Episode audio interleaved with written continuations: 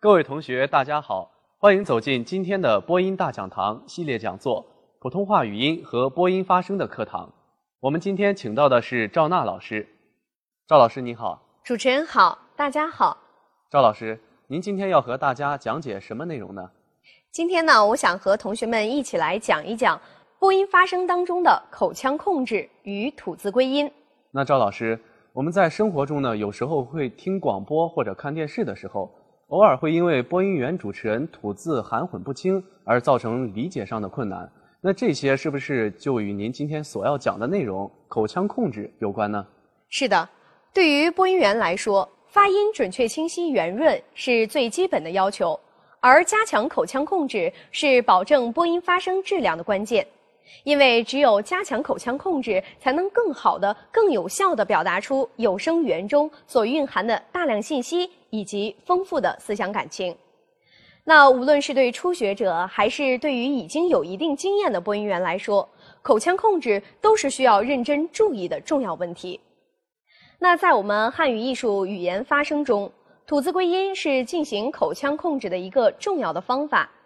掌握正确的吐字归音方法。是播音与主持专业的一项非常重要的基本功。嗯，那赵老师，您能解释一下什么是吐字归音吗？好，吐字归音是我国传统说唱艺术提及咬字方法时所用的一个术语。那么它的具体内容既包括发音的基本要领，也包括发音的审美要求。嗯，那这种咬字方法呢，是从汉语语音特点出发的，它把一个音节的发音过程分为了出字。立字、归音三个阶段，那通过对每个发音阶段不同的控制，使吐字达到清晰、饱满、弹发有力的境界。我们可以通过鉴赏一些优秀的民间说唱艺术作品，来直接感受吐字归音的效果。嗯，那在播音发声中，对于吐字有什么具体的要求吗？嗯，在播音发声中啊，对于吐字的要求，用简单的一个词来概括，就是。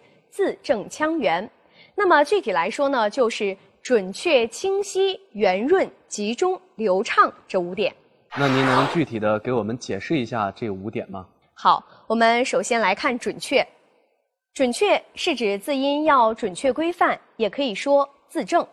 比如一个人说我要喝牛奶，嗯，那他呢了不分的情况下，他会不会就读成了什么呀？牛奶。是的，嗯，那这样呢就会很容易产生歧义。那播音吐字的准确呢，要求非常严格和精细。那字正呢，还有一个含义也要注意，就是不要读错字、白字。比如我们读颈椎这个词，那很多人在读的过程中都会读成什么呀？颈椎。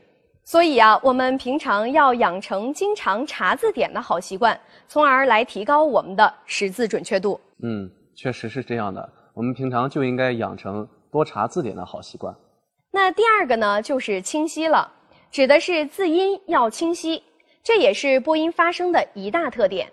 因为我们是要通过有声语言把思想感情和各种信息传递给听众和受众，那宣传效果和有声语言的质量就有着密切的关系。比如发“知识”这个词，嗯，那它在发音的过程中，如果发音部位不到位。那么，在通过传输设备传递到听众、观众耳朵的时候，就会非常的含混，让人感觉这个主持人说话好像有点什么呀，大舌头的感觉，是不是？所以，清晰的吐字是建立在发音准确的基础上，但准确并不能代表清晰。嗯，那我们理解了字正，那如何去理解腔圆呢？这就是我想要讲的第三点。那么，播音发声对于吐字的第三个基本要求就是圆润。我国传统说唱艺术中形容圆润吐字为“吐字如珠”，那么这种说法呢，形象地勾画出了字音的圆润与吐字动作间的密切关系。那圆润动听的吐字才能保证语音中的信息和情感更大、更准确的含量。同时，圆润还应理解为在吐字过程中应保持较丰富的泛音共鸣，使语音悦耳动听，也就是实现了腔圆的要求。嗯，那么这个呢，就是对吐字的审美要求，也是我们播音员和主持人在播音发声中所追求的境界。嗯，那又如何去理解集中和流畅呢？集中呢，是指声音要集中。集中的声音要易于入耳，唤起听众的注意，来打动人心。要做到声音集中，则需要在发音的过程中，有关发音器官力量的相对集中。此外呀，我们在发音的过程中，要使我们自己的声音有目标、有距离感。嗯，那么加强对象感和交流感，也是使声音集中的一个必要条件。那最后呢，就是流畅了。流畅是指每一个字音和音节都要融汇在语流当中，我们听上去不是一个什么呀单独的音节，嗯，而是一个非常流畅的过程，嗯，所以要求我们吐字的时候必须要灵活自如、轻快流畅。嗯，那看来啊，播音发声对于吐字的要求真的是非常的高。那如何才能做到真正的字正腔圆的效果呢？播音员、主持人要达到字正腔圆的这种效果。就需要创造一个有利于吐字的环境，那么这个环境呢，就是直接形成语音的口腔。我们要运用吐字归音的技巧，使我们的字音符合吐字归音理论中对于出字、立字、归音的要求。嗯，那我们如何去理解出字、立字、归音呢？吐字归音理论将一个汉字的发音动作分成了三个阶段：出字、立字、归音。那要理解出字、立字、归音，那就要了解汉语音节的结构，因为吐字归音对出字、立字、归音的具体要求就落实到了音节的各个部分上。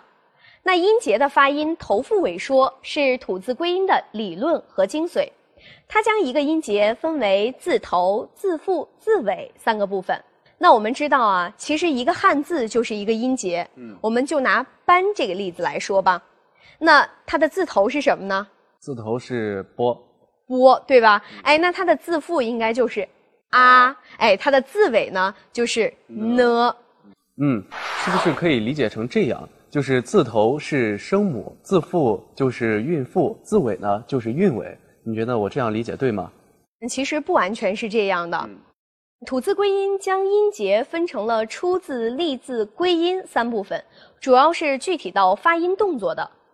比如，我们有一位姓段的老师，你看一下“段”的这个发音动作，在我们做好这个字音的准备还没有发的时候，大家可以注意一下我们的唇形，它不是拢圆的，对不对？对。其实发这个的的时候拢圆了吗？发的不用拢圆。对。那但是接下来韵头是元唇音呜，所以在发的时就已经做好了发呜音的动作，然后直接接上后面的安。那么这个字音呢，就成了断。嗯，所以啊，吐字归音的字头实际上还包括声母和韵头动作的紧密结合。那么，其实我们在发电的时候也是一样的。我们发的的时候，我们可以感受到这个嘴唇是展得很开的，但是因为后面这个韵头是一，是不圆唇的，所以说是电。电，断。哦，我明白了。这个字头呢，也可以是声母加韵头的发音。那是不是汉语中所有的音节都可以划分出字头、字腹和字尾呢？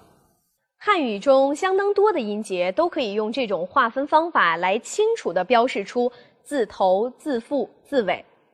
但是呢，也有许多音节并不完全符合头腹尾的划分法。例如“安”，安，它就是一个无字头音节。对。但实际上，在发“安”的时候，在韵母前有一个喉塞音，那么发音的时候，喉部闭拢，然后打开，那么气流冲出，喉部呈爆破的状态，有点像咳嗽前的这种喉部状态。嗯嗯，我们可以试一试，安，对不对？对。哎，这样的感觉。那除去这种类型外呢，还有无字尾音节，例如“八”。还有无字头也无字尾的音节，例如啊。但是呢，实际我们在发音的过程中，我们在动作上已经补足了字头或者字尾。所以说啊，在吐字归音中，把字头、字腹、字尾的处理，分别就叫做出字、立字和归音。嗯，通过赵老师的讲解，我们了解了播音发声对于吐字的要求。那吐字归音的要领到底是什么？怎么才能做到真正的字正腔圆？我们将在下期节目中继续有请赵老师为我们讲解。感谢赵老师来到我们播音大讲堂，我们下期同一时间再见。再见。